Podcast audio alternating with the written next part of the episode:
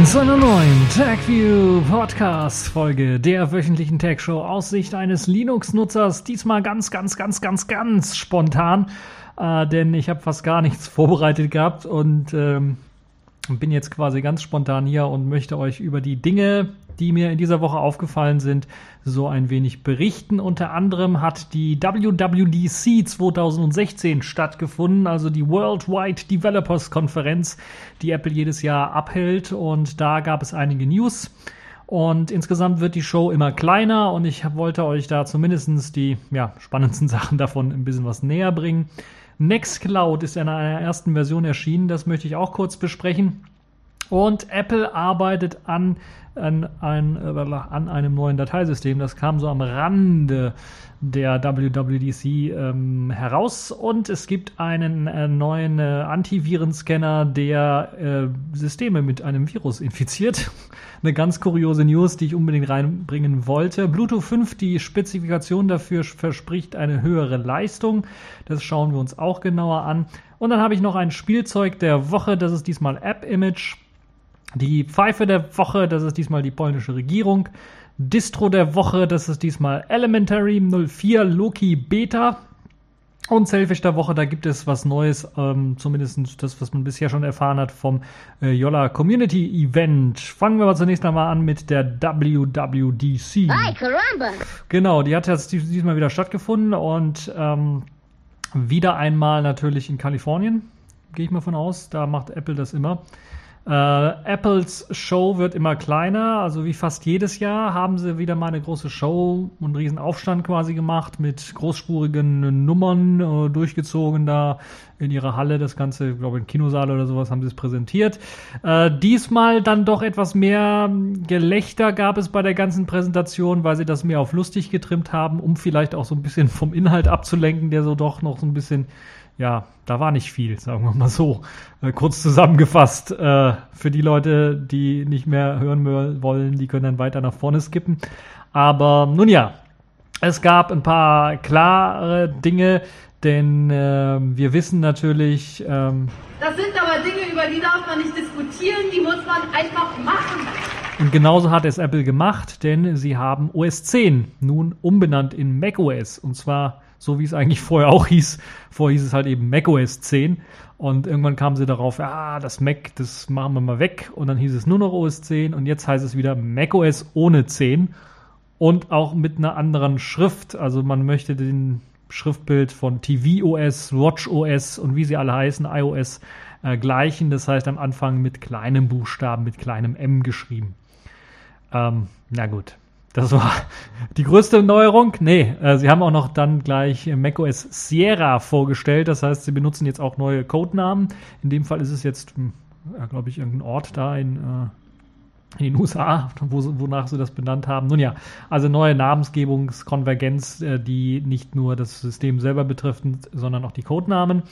Ähm, ja, es wurde auch ohnehin schon die ganze Zeit nur macOS genannt, also da waren es wenige, die das richtigerweise OS 10 ausgesprochen haben. Nun ja, äh, macOS äh, hat äh, in der Sierra-Version, die jetzt im, ähm, im Herbst erscheinen soll, haben sie einige Dinge geändert. Unter anderem ist Siri jetzt ins System geflossen und bietet die Möglichkeiten, ähm, per Sprachassistenzsystem dann halt, äh, Achtung, Obacht, ich hatte letzte Woche oder wann war es vorletzte Woche einen äh, TechView Podcast mit Sprachassistenzsystemen gemacht und auch Siri getestet.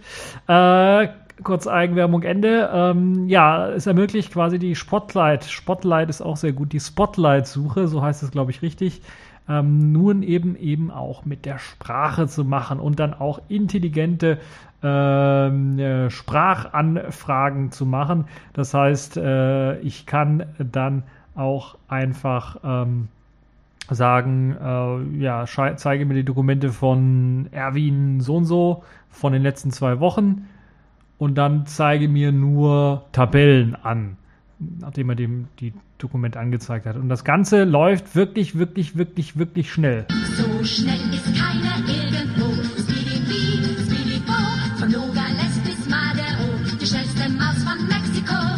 Liegt vor allen Dingen natürlich daran, weil Spotlight allgemein schon schnell ist, aber auch weil Siri äh, relativ schnell mit der Spracherkennung läuft und das lief äh, dort zumindest bei der Präsentation sehr gut und es sah danach aus, als ob es live funktioniert hat. Ähm, ja, im Grunde genommen war das die größte Neuerung von OS 10. Äh, ach, ich sag schon OS 10, von macOS im Grunde genommen. Und eben die Umbenennung in Sierra äh, oder der Codename Sierra für die neue Version. Was für eine Versionsnummer das intern dann tragen wird. Ich gehe mal sehr stark davon aus, weil einige Programme sicherlich auch diese Versionsnummern abfragen, dass man da einfach weiter hochzählt. Äh, ich glaube, es wird nicht 11 sein, sondern es wird 10, was weiß ich, wo sind sie jetzt angekommen? 10, 11, irgendwas sein. Macht ja auch nichts. Ist, glaube ich, gar nicht so wichtig für den Benutzer. Aber das ist auf jeden Fall eine Sache, die äh, dort mit reingeflossen ist. Inwieweit dann das äh, auch noch äh, weitere Features und Funktionen bietet, ob man da genauso mit Siri diskutieren kann wie auf dem Smartphone auch selber, äh, wird dann wahrscheinlich die erste Beta Version zeigen, die jetzt, glaube ich, schon erschienen ist für die Entwickler. Also da können sich die Leute das anschauen. Öffentliche Beta soll auch noch bald erscheinen. Dann kann man sich das auch nochmal anschauen und testen. Eine Sache, die hoffentlich gemacht wurde, ist, die bei den letzten Versionen immer so ein bisschen vergeigt worden ist, ist die Kompatibilität mit Programmen sicherzustellen, weil da war es halt immer so, neue macOS-Version, ja, warte mal erst zwei Monate, bis du aktualisierst, weil dann laufen auch die meisten Programme, die du so brauchst, vernünftig darunter. Ähm, das sollte hoffentlich bei der neuen Version dann vermieden werden. Äh, hoffentlich dann kein so großer Sprung in den ganzen Internas des Systems, dass das dann äh, doch äh, noch wieder laufen zu lassen. Aber wir kennen ja Mac, wir kennen Apple. Äh, das ist nicht immer so. Nun ja, das war im Grunde genommen die größte Neuerung, die man bei OS 10 so gesehen hat oder bei macOS jetzt in dem Fall gesehen hat iOS wurde auch auf eine neue Version gehoben, jetzt die Version 10. Ähm, die Version ist nicht mehr kompatibel mit alten Geräten, mit uralten Geräten möchte ich fast schon sagen, dem iPhone 4S zum Beispiel oder dem, was war das, iPad 3 oder iPad 2, ich weiß nicht, irgendwie sowas. Also so uralte Geräte, die von der neuen 3 irgendwas Version unterstützt worden, werden jetzt von der neuen Version nicht mehr unterstützt. Äh, die neue Version 10 erhält einige Verbesserungen durch überarbeitete Apps. Dazu zählt die Maps-App, die erlaubt jetzt ähm, bei der Turn-by-Turn-Navigation dann noch ein paar Extras anzuzeigen und äh, hat auch die Möglichkeit, mit neuen Services, die eingebunden sind, dann zum Beispiel direkt Kinokarten oder Restaurantbestellungen in der App selber ausführen zu können. Das ist eine schöne Geschichte, wie ich finde. Dann gibt es die Music-App äh, die aktualisiert worden ist, komplett überarbeitet worden ist. Ähm, also da hat man ordentlich viel Wert drauf gelegt, dass der Musiker, das Musikerherz sich freut, wenn er die App benutzt, dass die Musik im Vordergrund steht, das Artwork im Vordergrund steht und weniger Rumgeklicke, weniger Rumgeswipe, der notwendig ist, um diese App zu benutzen. Also das ist eine sehr schöne Geschichte, dass man dort äh, dran gedacht hat, äh, Musik endlich wieder mal First Class Citizen zu machen unter den iOS-Geräten. Dann wurde iMessage äh, überarbeitet. Gerade bei iMessage hat Apple dann doch sehr, sehr viel auch präsentiert und da gab es auch sehr, sehr viel Gelächter, weil, ja, sagen wir mal so, erst einmal ähm, das alles eher für etwas jüngere Zeitgenossen gedacht ist unter uns, äh, wenn ich das mal so äh, freundlich formulieren darf und ich mich dann zum älteren Eisen zählen darf. Äh, man kann natürlich das Ganze auch so sagen, vor ein paar Jahren wäre so eine Präsentation noch als Parodie gelaufen, irgendwo im Internet vielleicht, als YouTube-Videochen. Hier hat Apple dann in dem Fall dann auch das ernsthaft gemeint, wobei das natürlich auch mit so einem Augenzwinkern vorgetragen worden ist, weil auch die Vortragenden alle noch älter sind als ich und äh, noch viel weiter davon weg sind, so etwas tatsächlich auch zu nutzen. Ja, was hat man gemacht? Man hat im Grunde genommen sich quasi alle Features, die man vor allen Dingen bei asiatischen Messengern her kennt und die dort sehr beliebt sind, abgeschaut und in iMessage irgendwie integriert. Unter anderem gibt es die automatische Emojifizierung der Nachricht, falls gewünscht. Jetzt, das, die älteren Semester, die fragen sich jetzt, Emoji, was? Das heißt im Grunde genommen, im Grunde genommen, Emojis kennt ihr, sind diese kleinen Smileys, die man äh, in Nachrichten reinbauen kann. Da gibt es ja riesen äh, Smiley-Packungen, Sticker-Packungen und alles Mögliche, wo halt verschiedene Smileys drin sind. Und äh, man kann damit auch, und anscheinend machen das einige, oder zumindest meint Apple, dass das einige machen, ganze Nachrichten verschicken, ohne ein Wort Text zu schreiben. Alles nur mit Smileys und es sollen Leute lesen können. Und Apple hat sich dann gedacht, okay, da das sehr beliebt ist und zum Beispiel im asiatischen Raum sehr häufig benutzt wird, äh, gerade um Abkürzungen zu machen, ähm, hat man sich gedacht, bauen wir das auch ein. Das heißt, die Emojifizierung heißt, dort wird Text erkannt. Für, die, für diesen Text gibt es ein Emoji-Icon, ein Smiley im Grunde genommen. Und es wird angeboten, dass dieser Text dann einfach in ein Smiley übersetzt wird. Heißt im Grunde genommen, wenn man Pizza schreibt, wird einem angeboten, dass dieses äh, Wort Pizza durch ein Pizza-Symbol, ein Pizza-Emoji übersetzt wird oder ersetzt wird. Das macht natürlich die Nachricht ein bisschen was kleiner. Ähm, und was schwieriger zu lesen, finde ich zumindest. Aber auf jeden Fall ist das jetzt eben so ein Feature, was eingebaut worden ist. Das heißt, Text und Worte werden erkannt und die passenden Emoji-Icons dafür angeboten. Und so kann der Text durch Emoji-Icons ausgetauscht werden. Ihr könnt also im Grunde den ganzen Text fast durch Emoji-Icons austauschen. Äh, ob das dann noch lesbar ist, das muss jeder selber für sich entscheiden. Ich habe glücklicherweise solche Nachrichten bisher noch nicht bekommen, sondern da werden meine Emoji-Icons wie in den 80ern oder 90ern immer nur eben als Smiley verwendet, hinter einer Nachricht oder am Anfang einer Nachricht und äh, eine Emotion irgendwie auszudrücken, aber nicht um ganze Worte oder Sätze auszudrücken. Ja, wer eine Nachricht besonders betonen möchte, kann dies nun auch mit einigen Effekten machen. Hier geht man einen Schritt weiter als beispielsweise bei Googles Allo-Programm, wo man die Schriftgröße einstellen kann, um eine bestimmte Sache besonders zu betonen. Denn hier mh, hm, hat man auch komplette Animationseffekte für die Schrift mit eingeführt. Das heißt, es gibt die Möglichkeit, nicht nur die Größe zu verändern, sondern die Größe, äh, es wird zum Beispiel klein eingeblendet, wird immer größer oder es wird äh, groß eingeblendet, wird dann immer kleiner. Solche kleinen Effekte gibt es, aber natürlich auch so Wischeffekte, äh, aber auch interessanterweise andere Effekte, wie beispielsweise Animationseffekte, die die Schrift irgendwie reinfahren lassen, die sie reinschießen lassen oder auch Sachen, wo man den Text oder das Bild, was gesendet worden ist, erst einmal wie bei einem Rubbellos freirubbeln muss auf dem Bildschirm, um es sehen zu können, um dann vielleicht noch ein bisschen größere Spannung zu erzeugen äh, wenn es um spannende Nachrichten geht. Ja, diese kompletten ähm, Textanimationen, freirubbelbare Texte und Grafiken, Animationen und Videos äh, sind nicht das einzige. Man hat auch noch eine Live-Vorschau bei Kamerabildern mit eingeführt. Das heißt, äh, wenn man einen Live-Chat machen möchte, äh, wird vorher einem schon mal das Kamerabild angezeigt und komplette Vollbild-Hintergrundanimationen für einen bestimmten Chat sind ebenfalls möglich. Also da kann in einem bestimmten Chat zum Beispiel dann einfach mal eine Leuchtrakete gezündet werden. Und äh, ja, gerade zu Silvester macht das vielleicht Spaß, dann äh, den ganzen Chat dann oder den ganzen Chat, wenn das mehrere Leute sind in der Gruppe zum Beispiel, dann äh, denen ein äh, neues, ja, frohes neues Jahr zu wünschen. Dann wird eben äh, quasi ein Feuerwerk dort abgespielt im Chatraum, was eine schöne Sache ist. Oder man kann Luftballons steigen lassen. Also solche Geschichten sind da auch mit drin. Äh, ja, irgendwie, weiß nicht, ob das jemand irgendwie benutzen möchte oder benutzt, äh, aber ja, ist auf jeden Fall hübsch anzusehen.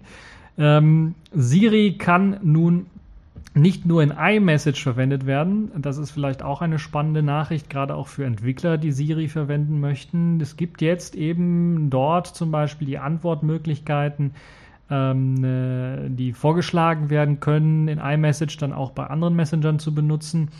Ähm, es ist nicht so stark oder mächtig, wie man das bei Google Allo gesehen hat. Ähm, man kann jetzt aber Siri auch dazu benutzen, Text zu diktieren, wenn man zu faul ist, den Text selber zu sprechen. Und das eben nicht nur in iMessage, sondern auch in anderen Apps. Dafür gibt es eine freie ansteuerbare, ansteuerbare API von Siri. Ob die vollständig genutzt werden kann, wird sich erst zeigen, wenn die Entwickler da das Ganze ausgetestet, ausprobiert haben. Aber es gibt zumindest jetzt eine API für Siri. So, jetzt muss ich einen kurzen Schluck trinken. Sonst huste ich euch hier ins Mikrofon rein. Das wäre äh, nicht so gut. So, ähm, die Fotos-App wurde überarbeitet, kann nun auch nicht nur Gesichter erkennen, sondern auch den Kontext eines Bildes erkennen. Dazu gibt es mehrere Algorithmen, die das Bild analysieren und so die Bilder eben noch besser kategorisieren können. So können halt eben dann ganze Alben erstellt werden, die zu einem bestimmten Zeitpunkt, aber auch zu einem bestimmten Ort assoziiert werden können.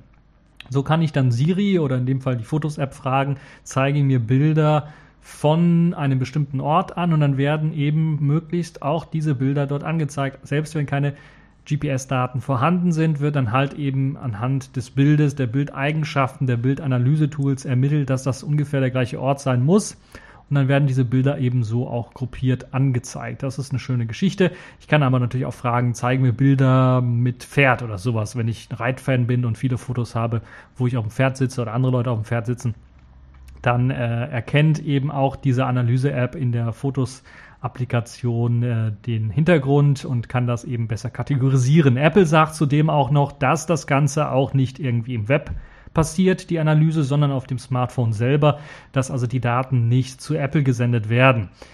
Was auch eine gute Sache ist, weil dann wird mal endlich der Prozessor des Smartphones ordentlich ausgenutzt und mit äh, ordentlichen Aufgaben betreut, anstatt dass halt irgendwie da so etwas wieder ausgelagert wird in die Cloud oder sowas. Ja, zudem gibt es äh, mit Erinnerungen, das ist diese Funktion, eine automatische ähm, Rubrik oder eine, eine automatische, eine Rubrik, die automatisch Fotos zusammen zu einer Collage stellen kann. Und sie kann dann auch Fotos von einer bestimmten Reise oder von einem bestimmten Ort auch etwas hübscher präsentieren, mit Hilfe von automatischen kleinen erzeugten Videoclips, die dann mit Musik hinterlegt werden und die dann eine Reise dann ein bisschen was angenehmer machen. Das heißt, wenn ihr wirklich mal eine Reise gemacht habt irgendwo hin und habt ganz viele Fotos geschossen, dann wisst ihr, es ist ein bisschen anstrengend, die zu bearbeiten und dann vielleicht einen Videoclip zu erzeugen, weil nur 500 Fotos äh, durchswipen auf dem Telefon im großen also einen äh, großen Fernseher dann anzeigen, ist ein bisschen langweilig. Deshalb möchte man das so ein kleines Videochen drehen, um dann so eine Geschichte zu erzählen, auch mit Hilfe von Musik, natürlich ein bisschen was Spannung zu erzeugen. Und das macht einfach mehr Sinn.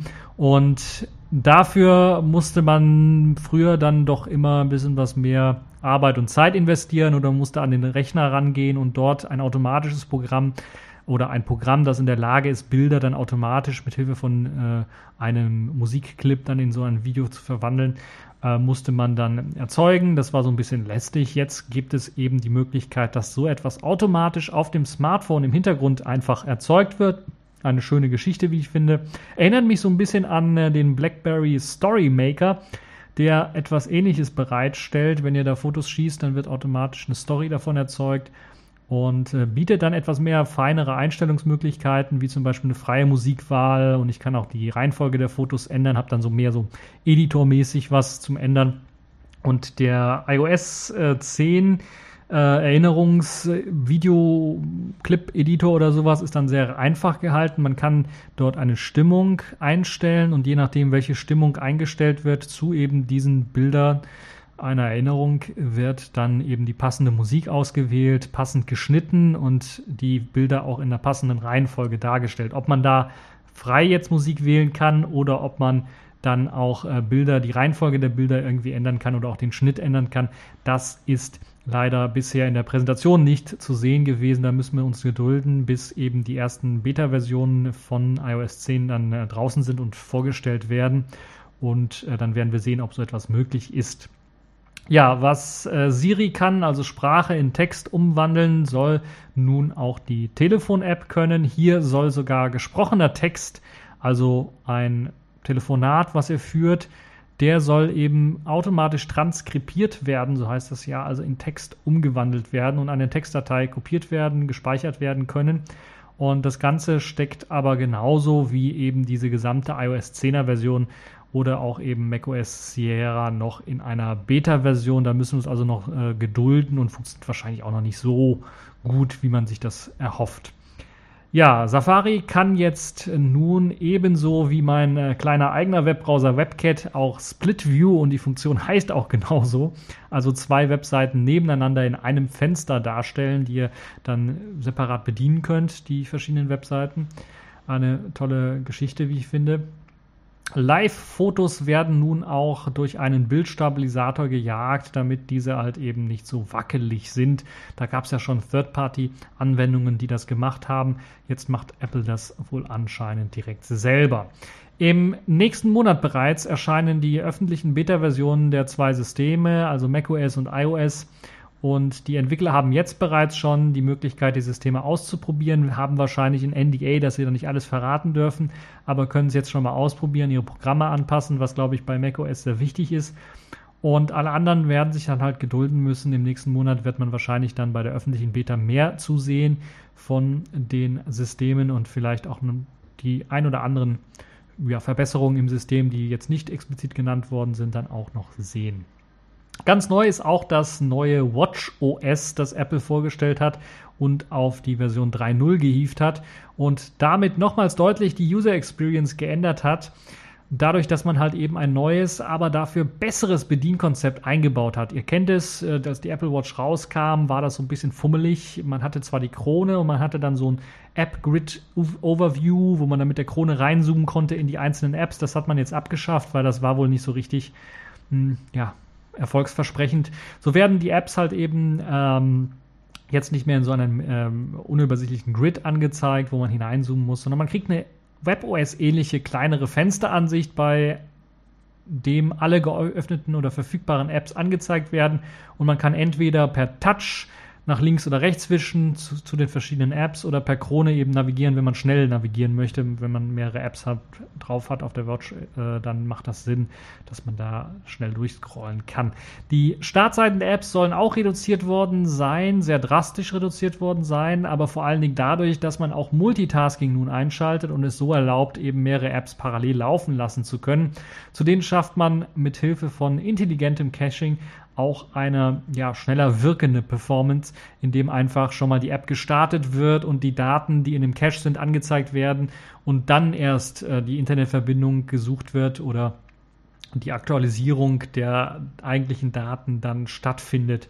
Und äh, das sorgt halt eben dafür, dass die App gefühlt schneller startet, gefühlt schneller einsatzbereit ist, obwohl halt eben die Performance, was das Internet raussaugen oder das Erfassen von Daten angeht, dann nicht deutlich schneller sein sollte, als es vorher der Fall war. Es wirkt einfach nur schneller. Sprich Web-Apps, wie zum Beispiel, ähm, die zum Beispiel geschlossen worden sind, da der Speicher eben auf der Uhr nicht unendlich ist, werden dann einfach schneller geöffnet, da sie im Grunde genommen den letzten gecachten, die letzten gecachten Dateien lesen und anzeigen, bevor sie sich im Hintergrund dann die neuesten herunterladen. Also insgesamt gesehen eine etwas langweilige Ver Veranstaltung, die Apple da mh, hm, gezeigt hat. WatchOS, ja okay, ein großes Update, das kann man durchaus schon sagen. Ich bin kein großer hm, Smartwatch-Fan, deshalb verstehe ich das nicht so ganz, weshalb man das braucht, aber diejenigen, die so etwas haben, die werden sicherlich, ja, sich sicherlich freuen, dass mit ihrer alten Watch dann auch noch mal jetzt ein Performance-Schub kommt. Ähm, ja, wirklich viel Spannendes blieb nicht hängen von dieser ganzen Präsentation, außer halt dieses Gelächter bei der iMessage vor, beim iMessage-Vortrag, wo man doch wirklich sagen muss, das wäre vor ein paar Jahren noch als Parodie durchgegangen und hätte man nicht ernst genommen, diese ganze iMessage-Geschichte. Aber nun ja, man hat das halt eben jetzt durchgezogen irgendwie. Und ähm, ja, was soll man da? Ihr könnt aber auch nur meckern, meckern, meckern. Deshalb höre ich jetzt auch mit dem Meckern und äh, sage, ja, kommen wir zu Nextcloud. Oh nein, nicht du schon wieder. Doch, Nextcloud, denn äh, es ist in der ersten Version erschienen. Ähm, vor kurzem erst vorgestellt, gibt es nun tatsächlich die erste Version zum Anschauen. Interessanterweise noch vor dem angepeilten Juli, was man vorher erstmal angesagt und angepeilt hat. Die jetzige Version kommt auch gleich mit einem eigenen Nextcloud Client daher, allerdings mit der kleinen, klitzekleinen Einschränkung nur für Android. Das heißt, alle anderen Plattformen, die PC-Plattform zum Beispiel, ähm, muss oder die PCs müssen, also Mac, Linux, Windows, die müssen eben oder FreeBSD und so weiter, PCBSD, die müssen eben die alten Clients, die OnCloud-Clients weiterhin benutzen, müssen dann halt einfach nur den Server dort einstellen, dann funktioniert es genauso. Als Neuerung der Nextcloud 9.05er Version, man setzt also quasi die OnCloud-Versionsnummerierung durch oder weiter fort gibt es halt eben die Möglichkeit, Upload-Links zu erstellen, über die sich dann Dateien wirklich nur hochladen, aber nicht herunterladen lassen. Also ein Link, wo ihr draufklickt und dann öffnet sich der Webbrowser und ihr habt die Möglichkeit, dort Sachen hochzuladen. Ihr könnt die Sachen, die ihr vielleicht seht, vielleicht gibt es auch die Möglichkeit dann zu sagen, ihr seht da überhaupt nichts, nur hochladen und nicht runterladen. So. Also, das ist ein neues großes Feature für den User. Ansonsten Stabilisierungsfeatures wie üblich. Ähm, es gibt bessere Diagnosetools, mehr Logging-Möglichkeiten, aber ansonsten unterscheidet sich es kaum von OnCloud 9. Wie ja auch bereits ganz zu Anfang angekündigt, soll es im Grunde genommen einfach nur ein erster kleiner Schritt sein und man hat das jetzt so früh released auch, weil eben die Community sehr viel Druck gemacht hat und das vielleicht auch ein Wink mit dem Zaunfall, dass man wirklich das Versprechen auf die Community zu hören dann auch wirklich umsetzt, indem man hier einfach sehr, sehr früh diese neue Version released hat unter dem neuen Namen, dem neuen Begriff Nextcloud. So, kommen wir nochmal zurück zu Apple. Ja, ja, ja, Apple. Äh, Der Blitz soll dich beim Scheißen treffen! Äh, ich habe ja gesagt, es gibt nicht viele spannende neue News. Dann kam aber der zweite Tag und da ist ja auch noch WWDC, glaube ich, oder zumindest äh, die Nachwehen kamen dann so raus und äh, dort gab es quasi fast unbemerkt, zumindest nicht großartig erwähnt, ein Dokument, was veröffentlicht worden ist. Das zeigt, dass man an einem neuen Dateisystem für Apple-Geräte arbeitet. APFS nennt sich das Ganze und soll besonders gut für SSDs und weitere Flash-Speicher geeignet sein. Und wir wissen ja, Flash-Speicher werden auf Apple-Geräten meistens jetzt überall ein, angewendet, also iOS-Geräte, macOS-Geräte. Und dieser Schritt ist halt nicht ganz überraschend. Wir kennen ja schon, dass Apple bereits mit dem Dateisystem ZFX, äh, ZFS experimentierte äh, dieses jedoch irgendwie mal dann abgebrochen worden ist. Man weiß nicht ganz genau, woran es liegt. Ich vermute sehr stark, es liegt an der RAM-Benutzung, die sehr extraorbitant ist. Und da hat man sich gedacht, wenn man ein Dateisystem haben möchte, was über Plattformgrenzen hinweggeht, also auf dem iOS-Gerät genauso gut läuft wie auf dem macOS-Gerät, kommt man jetzt mit ZFS nicht sehr weit, weil auf den iOS-Geräten müsste viel mehr RAM verbaut sein, damit das funktioniert. Deshalb hat man sich gedacht, Brauchen wir uns einfach mal ein neues Dateisystem. Nun möchte man anscheinend ein moderneres ZFS bzw. ButterFS ähnliches Dateisystem, also Copy and Write Dateisystem haben, das von der Apple Watch bis hin zum Mac Pro laufen soll. Die Verschlüsselung soll im Dateisystem direkt mit integriert sein. Ob das jetzt so eine Verschlüsselung ist aller X4, die ja durch Google vor allen Dingen gepusht ist, um das bei Android mit einsetzen zu können, weiß man nicht. Also wie gut die Verschlüsselung sein wird, wissen wir nicht. Es soll allerdings Container Support geben. Der soll genauso enthalten sein wie das erste Mal bei den Apple-Dateisystemen Sparse File Support. Ähm, das heißt im Grunde genommen, dass, äh, wenn ihr das nicht wisst, Sparse-Files sind im Grunde genommen, äh, wird quasi eine Datei geschrieben, aber da werden halt nur, es wird also kleiner gemacht, im Grunde genommen. Da werden also Sparse, also Ecken oder mh, hm, freie Stellen in der Datei werden, werden rausgerechnet und dadurch wird, wird, die, klein, äh, wird, wird die Datei kleiner auf dem Dateisystem abgespeichert. Sorgt im Grunde genommen dafür, dass du mehr Speicherplatz auf der Festplatte hast. Uh, Copy on Write soll für Absturzsicherheit sorgen. Habe ich ja schon gesagt. Copy on Write Dateisystem. Ja, ob das für Absturzsicherheit sorgt, hm, müssen wir schauen. Auch zumindest ist es so, dass es äh, Bitrotting und sowas erkennen können sollte und damit halt eben auch das Journaling wie bei HFS Plus ablösen sollte. Trim Support ist natürlich mit äh, dabei, dafür ein Dateisystem, das auf Flash-Speicher optimiert wird natürlich nicht fehlen. Zudem sollen nun Extended Attributes nicht wie bei HFS Plus einfach so als Aufsatz draufgepackt werden, sondern sollen direkt mit ins Dateisystem integriert und unterstützt werden, was sicherlich sehr nützlich ist für die ganze Spotlight-Suche um das zu beschleunigen. Wann APFS nun in den ersten Geräten zur Verfügung gestellt wird, werden wir dann noch sehen. Dieses Jahr wird es aber definitiv nichts. Ob es überhaupt als Update dann für die Mobilgeräte vor allen Dingen kommen wird, das darf irgendwie bezweifelt werden, weil die sind ja jetzt schon irgendwie in einem bestimmten Dateisystem geflasht. HFS Plus gehe ich mal von aus oder HFS. Und äh, da ein Upgrade zu fahren, da müsstet ihr wahrscheinlich mit iTunes dann euer ganzes ähm, iPhone oder euer iOS-Geräte dann neu aufsetzen, wenn das überhaupt möglich ist, was ich sehr stark bezweifle, weil wir kennen diesen kleinen äh, Käfig, den Apple euch einsperrt, weshalb man das Ganze auch noch Jail nennt. Äh, und auch Jailbreaking, wenn man daraus ausbricht. Äh, dass Apple da alles sehr, sehr absichert, kann ich mir nicht vorstellen, dass das also kommen wird. Ja, kommen wir mal von äh, dem Dateisystem. Da muss man ja dann eben seine Daten auch irgendwie schützen auf dem Dateisystem und manche vertrauen da zum Beispiel auf Antivirus-Software. Ich sage ja immer schon, äh, das ist doch eher sowas wie Schlangenöl, das äh, öffnet eher Lücken im Betriebssystem, um dann einen Schutz vorzugaukeln.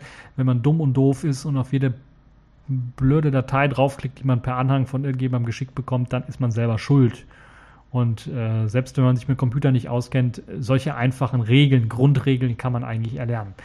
Und sollte man auch erlernen. Das zeigt jetzt dieses jüngste Beispiel. Antivirenscanner infiziert Systeme mit Virus. Nun gab es eben einen ganz, ganz kuriosen Fall, der zeigt, dass man nicht ganz so blind auch den Antiviren-Software-Herstellern vertrauen sollte. Der Virenscanner Rising nämlich spielt bei einem Update eine infizierte Datei ein. Das ist ein ganz normales Update für eben die Signaturen, die Virensignaturen, um neue Viren zu erkennen und die dann blocken zu können. Und bei diesem Update wird auch noch eine infizierte Datei eingespielt, weil man natürlich bei solchen Updates nicht nur diese Virendatenbank, Anti, ja, die Virendatenbank ähm, bei dem Antivirusprogramm aktualisiert, sondern auch das Antivirusprogramm selber so ein bisschen. Und diese macht sich dann an die Arbeit, um den sogenannten Sality-Virus zu verbreiten im System. Das ist schon ein sehr, sehr starkes Stück, wenn man sich überlegt, dass der Nutzer eigentlich darauf konditioniert wird, ihr oder seinem Antivirusprogramm regelmäßig zu vertrauen und regelmäßig das dann auch zu aktualisieren. Und in dem Fall, wenn er das macht, spielt er sich ein Virus ein. Also Rising selber erkannte den selbst eingeschleppten Virus nicht, was das Ganze noch verdächtiger macht, weswegen man sich jetzt auch die Frage stellen könnte, ob das eben mit Absicht geschehen sei oder nicht. Der Sality-Virus selber ist in der Lage, ausführbare Exe-Dateien zu infizieren und so das ganze System dann quasi unbrauchbar zu machen. Das heißt im Grunde genommen, ihr müsst, wenn ihr euch den eingefangen habt, neu installieren. Das ist das Einzige, was so richtig viel Sinn macht. Und vorher nochmal schauen, falls ihr USB-Festplatten, Backup-Festplatten angeschlossen hattet, sind die eigentlich auch hin, weil wahrscheinlich auch infiziert.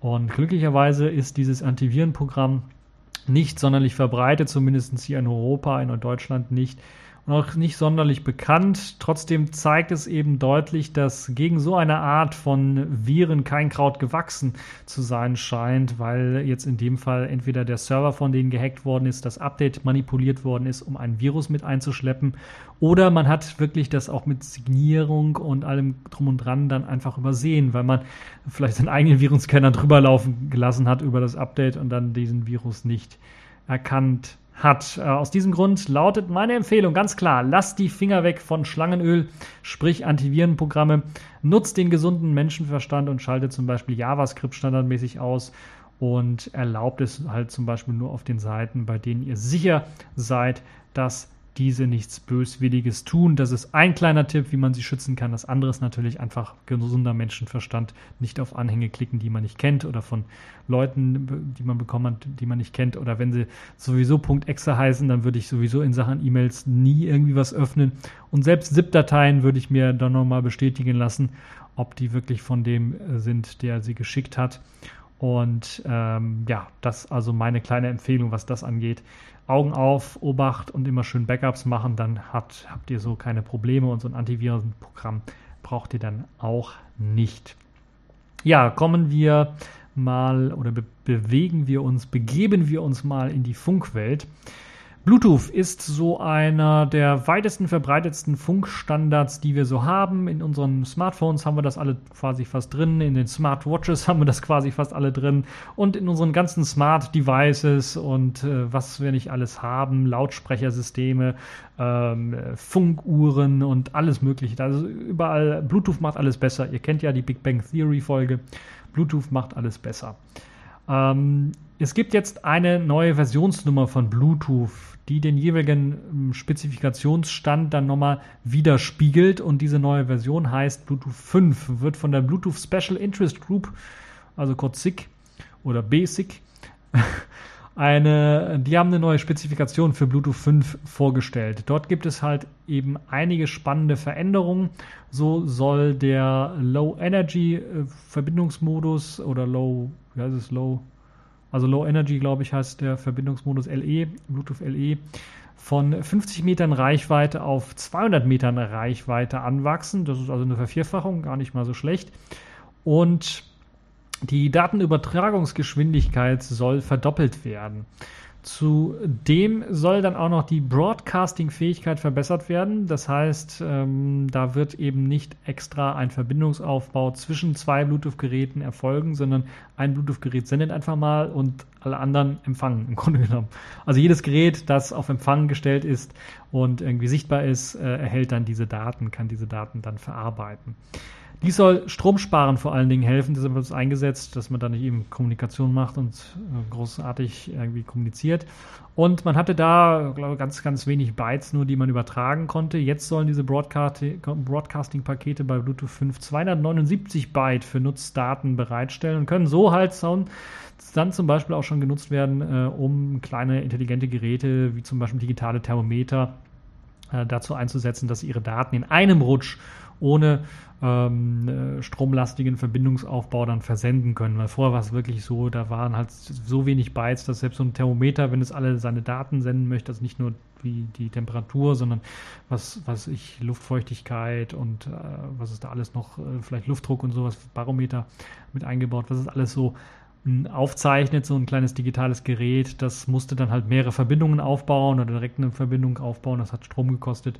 Oder musste halt mehrere Pakete per Broadcasting raussenden und hoffen, dass die dann ähm, erfolgreich ankommen. Jetzt braucht es nur ein Paket zu senden und es sollte dann auch ankommen.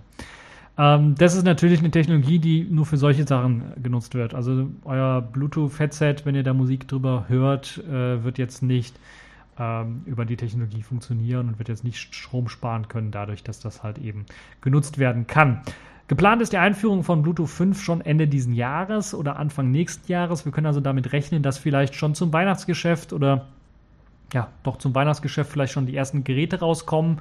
Ich rede da von Smartphones vielleicht, aber vielleicht auch erste Zubehörgeräte, die auf Bluetooth 5 setzen. Und dann auf jeden Fall im nächsten Jahr werden wir dann die ersten äh, Bluetooth 5 Geräte dann in weiter in, in, der freien Wildbahn oder in, in weiterer äh, Stärke dann auch in den Handel äh, im Handel dann sehen und äh, können uns äh, die Sachen dann dort genauer anschauen. Ja, so, das waren die News für diese Woche. Kommen wir mal zu den K Kategorien in dieser Woche. Accepted. Connecting. Complete. System activated. All systems operational.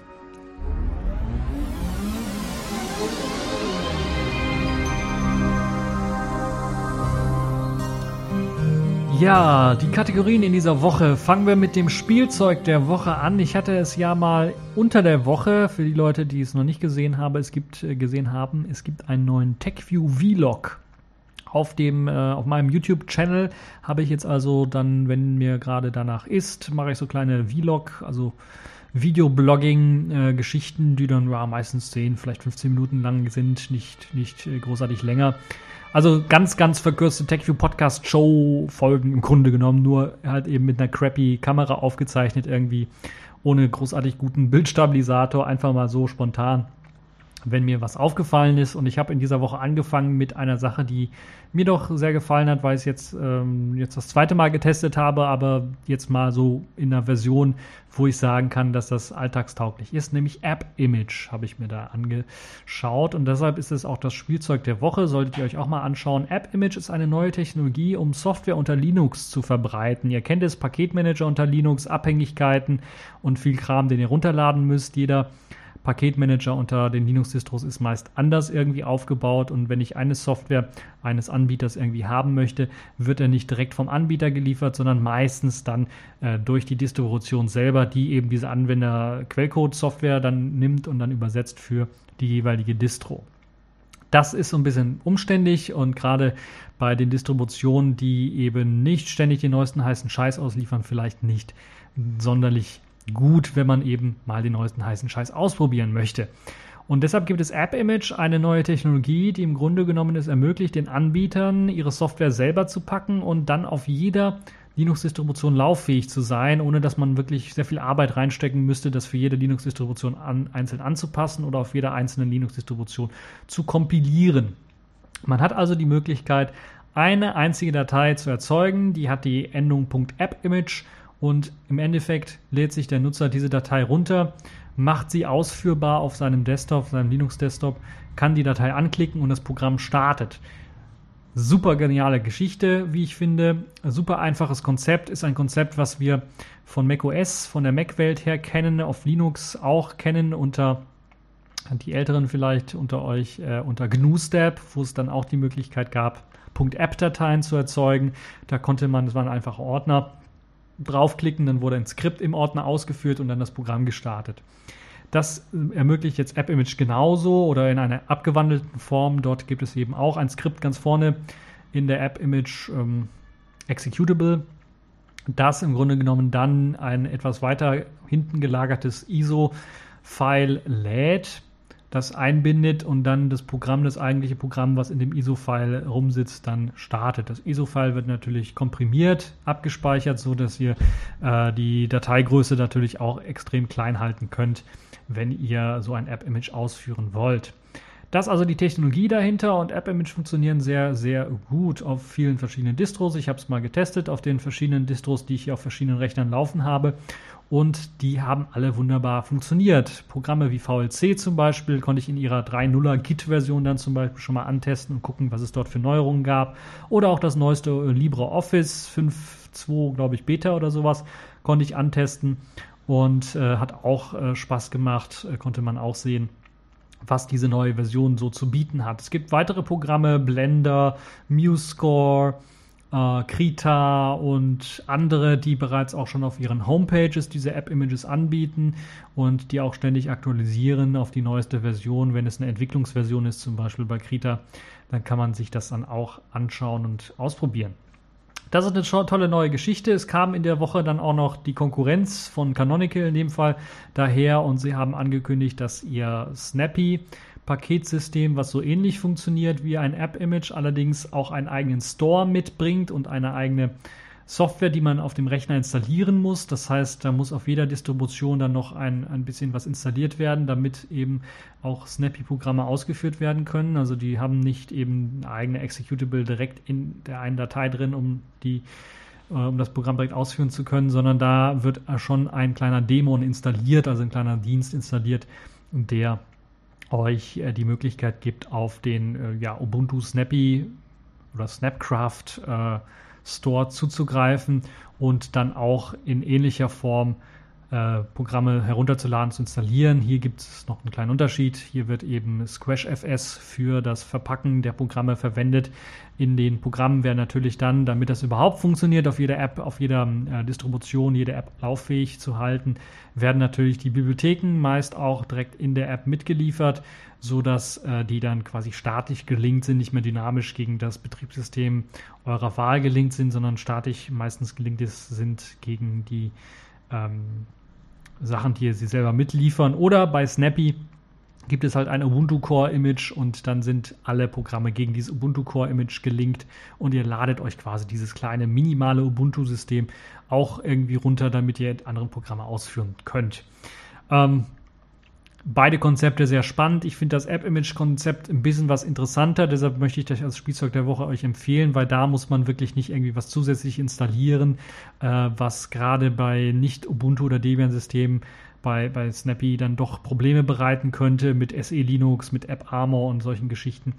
Äh, deshalb App Image äh, euch äh, eher empfehlen und wärmstens ans Herz legen. Äh, außerdem fand ich da mehr interessante Programme auch bei App Image, wenn ihr euch äh, ähm, ein bisschen was mal im Internet äh, rumsucht, findet ihr dann eine Webseite, wo ein paar App-Images zu finden sind und äh, die sind halt eben einfach ähm, runterladbar und dann ausführbar. Man muss nichts installieren, was eine tolle Geschichte ist, sondern man kann sie direkt ausführen. Bei Snappy muss man, wie gesagt, eben die Programme noch installieren quasi, bevor man sie ausführen kann.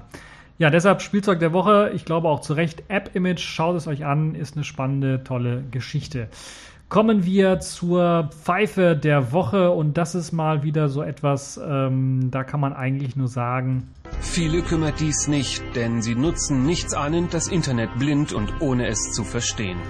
Dieses Gefühl habe ich auch bei diesem netzpolitischen Thema der Pfeife der Woche, nämlich der polnischen Regierung. Die haben nämlich jetzt ein neues Antiterrorgesetz in die Wege geleitet und wir haben uns ja schon über unsere Antiterrorgesetze aufgeregt, aber die haben jetzt hier mal so richtig zugelangt und den Vogel abgeschossen. Machen wir mal eine kurze Checkliste. Unter anderem hat der Inlandsgeheimdienst in Polen nun die Möglichkeit, beliebige Webseiten ohne einen richterlichen Beschluss einfach mal für vier Monate zu, zu blockieren. Check. Netzsperren aktiviert. In einem Krisenfall ist die Polizei dazu berechtigt, die Telekommunikation auszuschalten. Also Internet, Smartphones, Festnetz und alles andere wird komplett ausgeschaltet. Check. Blackout aktivieren. Direkter Zugriff der Geheimdienste auf alle staatlichen Datenbanken zur Informationsgewinnung und Verknüpfung der Bürger, ohne dass ein Richter das genehmigen muss oder ohne dass es irgendjemand kontrollieren muss. Check. Abschaffung der Privatsphäre aktivieren. Äh, Einschränkung des Demo äh, Demonstrationsrechts. Check. Kommunismus Reloaded aktivieren. Festnahme und Überwachung von Ausländern wurde erleichtert. Ausländer sind quasi rechtlich freiwillig. Check rechts 2, 3, 4 aktivieren. Also interessanterweise, also die Checkliste könnte man nur so ewig weiterführen. Das ist also wirklich das, was sie äh, in Polen wirklich durchgeführt haben mit ihren Antiterrorgesetzen. Und man muss dazu sagen, ähm, das sind die strengsten Antiterrorgesetze, die es in ganz Europa gibt. Und ich glaube, das ist nicht notwendig. Vor allen Dingen vor dem Hintergrund, ihr müsst euch mal vorstellen, in den letzten 70 Jahren gab es in Polen keinen nennenswerten Terroranschlag, äh, der irgendwie, also da gab es überhaupt keinen Terroranschlag im Grunde, kein Terror in den letzten 70 Jahren. Und wir kennen hier in Deutschland gab es äh, den, den RAF-Terror. Äh, das kennen wir also auch. Und da gab es natürlich auch Verschärfung des Rechts und so weiter und so fort. Aber in Polen gab es so etwas nicht in den letzten 70 Jahren. Natürlich, okay, man könnte sagen, die Kommunismusherrschaft war auch so eine Art Terrorregime, aber äh, so einen richtigen Terroranschlag, äh, der halt irgendwie alle Leute irgendwie betroffen hätte, den gab es nicht so richtig. Und das ist dann schon bemerkenswertlich sportlich und das reicht halt eben, da reicht es auch nicht mehr Kopf zu schütteln, das reicht dann nicht mehr aus, sondern da muss man wirklich sich richtig facepalmieren und äh, die Stirn rot hauen, äh, wenn man solche Checklisten durchliest, was man dort alles vorhat. Deshalb glaube ich auch zu Recht die Pfeife der Woche, die polnische Regierung mit ihren, äh, ihrem Antiterrorgesetz, das im Grunde genommen äh, den Behörden den Überwachungsstaat quasi genehmigen und ähm, ja, un, unbeschränkten Zugriff eben auf Überwachungsfunktionen und das sind so Sachen wie Internet komplett ausschalten, Telefon und alles, alle anderen Kommunikationsmöglichkeiten ausschalten. Äh, das sind so Sachen, die kennt man eigentlich nur aus den sogenannten Schurkenstaaten, könnte man sagen, also so Nordkorea. Äh, vielleicht auch, ich glaube, noch nicht mal in China schalten sie komplett das Internet aus, wenn da einer mal ein bisschen Unfug macht. Also das ist schon eine krasse Geschichte. Das, äh, da sieht man also mal, was passiert, wenn man eine Regierung wählt, äh, die halt eben äh, so komplett keine Ahnung hat, wie das Internet funktioniert. Wer sich ins Internet begibt, kommt darin um. Das das ist so wahrscheinlich auch deren Ansicht. Nun ja, kommen wir mal zu wieder erfreulicheren Themen, zu Technikthemen. Distro der Woche. Elementary ist in der Version 04 zumindest mal als Beta erschienen, hat den Codenamen, wunderschönen Codenamen Loki. Äh, weiß nicht, ob das was mit Tor zu tun hat. Auf jeden Fall, die neue Version setzt auf die aktuelle Ubuntu LTS 16.04 auf, also mit Kernel 4.4 bestückt und dem GTK 3.18. Auf dem Desktop selber bringt man verbesserte Benachrichtigungen mit, die sich nun für jede App einzeln steuern lassen. Da kann man also sagen, App so und so soll keine Benachrichtigungen anzeigen. Ihr kennt das Feature ja aus GNOME. Das wurde hier jetzt mit übernommen. Äh, Schluss machen will man mit der neuen Version, mit dem Installieren von Software aus nicht sicheren Quellen. Deshalb wird auch bereits auf dieser ersten Beta-Version, also nicht wundern, kein Paketmanager für DEP-Dateien ausgeliefert. Wenn ihr also DEP-Dateien installieren wollt, müsst ihr das über die Kommandozeile machen. Da gibt es keine grafische Oberfläche für, die es euch ja, erleichtert, sagen wir mal so aber auch so Konsolentools oder nicht grafische Tools wie apt Repository oder apt Repository, je nachdem, wie ihr das äh, nennen wollt, um PPAs zum Beispiel hinzuzufügen oder andere apt Repositories hinzuzufügen, werden standardmäßig nicht mitgeliefert. Das heißt, ihr müsst die nachinstallieren, irgendwie mit apt nachinstallieren, dann könnt ihr auch apt Repository benutzen. Wie bisher auch kommt der Pantheon Desktop zum Einsatz in der neuesten Version. Neue Elemente zum Beispiel aus GTK 3, 18 werden dort übernommen, wie zum Beispiel die Pop-Over-Menüs und natürlich auch die ganzen Programme, die extra für Elementary geschrieben worden sind. Also da gibt es den Pantheon, glaube ich, File Manager heißt es und äh, ein eigenes E-Mail-Programm und die anderen ähm, Programme, eigenes Musikprogramm, die sind natürlich dann auch überarbeitet worden im Zuge dieser GTK 3.18 Version. Es sieht wie immer sehr vielversprechend aus, ist eine sehr, sehr schöne Linux-Distribution. Und äh, die Leute, die vielleicht so von der OS 10 Welt oder von der macOS Welt so begeistert sind, die können sich das dann auch nochmal anschauen. Die Loki Beta von Elementary 04 ist da auch mal antesten und dann äh, vielleicht euer Feedback dazu geben, falls ihr Fehler findet. Das hilft sicherlich den Entwicklern, um dann noch eine bessere, stabile finale Version zu erstellen.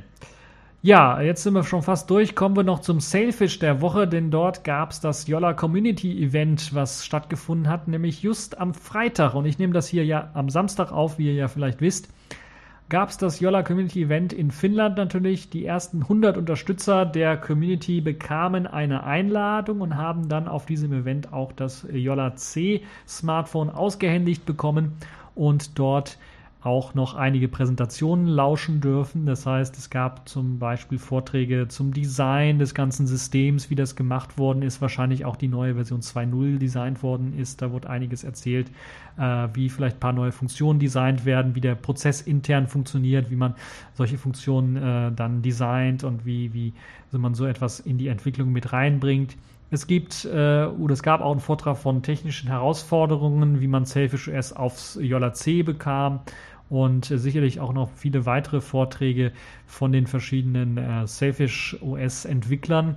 Nicht alles Yola Mitarbeiter, aber eine Vielzahl natürlich sicherlich auch und vor allen Dingen natürlich haben sich ein paar Entwickler auch getroffen untereinander, vielleicht das erste Mal.